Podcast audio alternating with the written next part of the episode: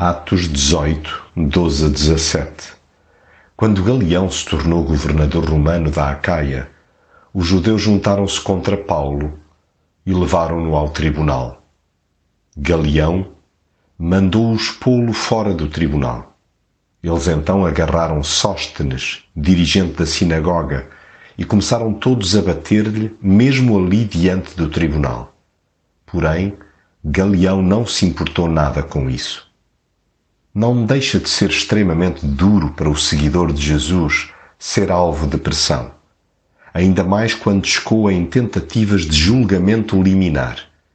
Infelizmente não é incomum e vai acontecendo com frequência, inclusive nos circuitos religiosos.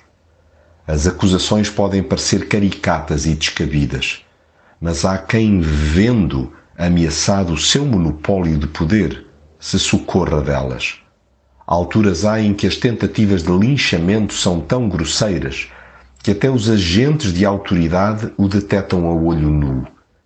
Nem chega a ser necessário abrir a boca para defesa pessoal. Convém, no entanto, lembrar que as estruturas de segurança terrena são voláteis pelo que facilmente se descartam de outras injustiças menos visíveis.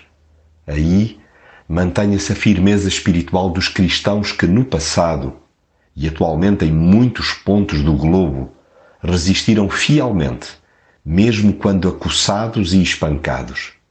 Imite-se a perseverança daqueles que nem a complacência dos governantes impediu de continuarem a semear o amor de Jesus.